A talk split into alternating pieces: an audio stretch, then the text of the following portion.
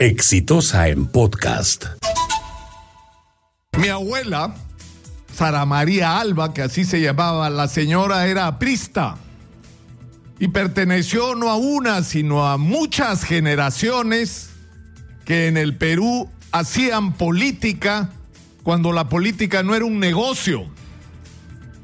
Hacían política y en el camino defendiendo los ideales del APRA, perdieron patrimonios, perdieron trabajos, perdieron su libertad y no pocos de ellos, cientos de ellos perdieron sus vidas.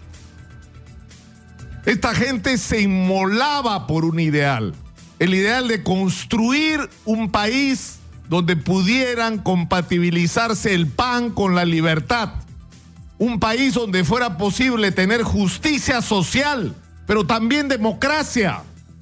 Un país que pudiera construirse sobre la base de actuar con inteligencia con respecto a los grandes capitales internacionales.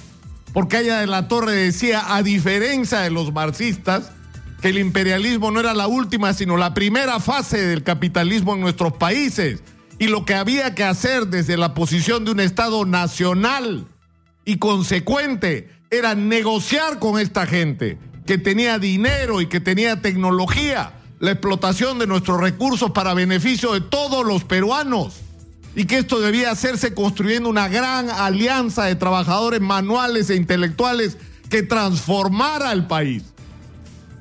Por eso se sacrificó gente durante décadas. Y ahora, cuando yo escucho a alguna gente hablar de traición en el APRA, pregunto quiénes son los traidores. ¿Quiénes son los traidores en el APRA?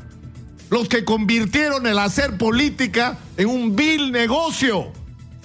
Los que se han convertido en millonarios gracias a manejar ministerios, a manejar parte del Congreso, a manejar el Poder Judicial. Se han hecho millonarios, señor, a costa del sacrificio, la entrega y de la inmolación de décadas de personas.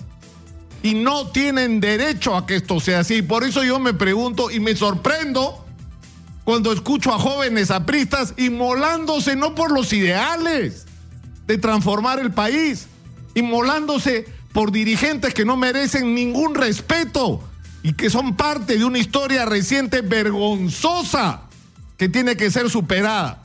Lo que tendría que ocurrir es que el APRA y sobre todo sus jóvenes, pero no solo sus jóvenes, porque hay viejos apristas decentes que no han renunciado a la defensa de sus ideales, y lo que tendría que hacer esta gente para construir un futuro distinto, acabar con este pasado reciente vergonzante y reivindicar ese pasado glorioso de gente que ofrendó sus vidas. E insisto, lo perdió todo por hacer política, porque no se enriqueció haciendo política como han hecho algunos. El testimonio del señor Nave evidentemente tiene que ser corroborado, pero no es la primera vez que se dice y se afirma cómo manejaba Alan García sus relaciones con las grandes empresas, cómo hacía negocio con el ejercicio del poder.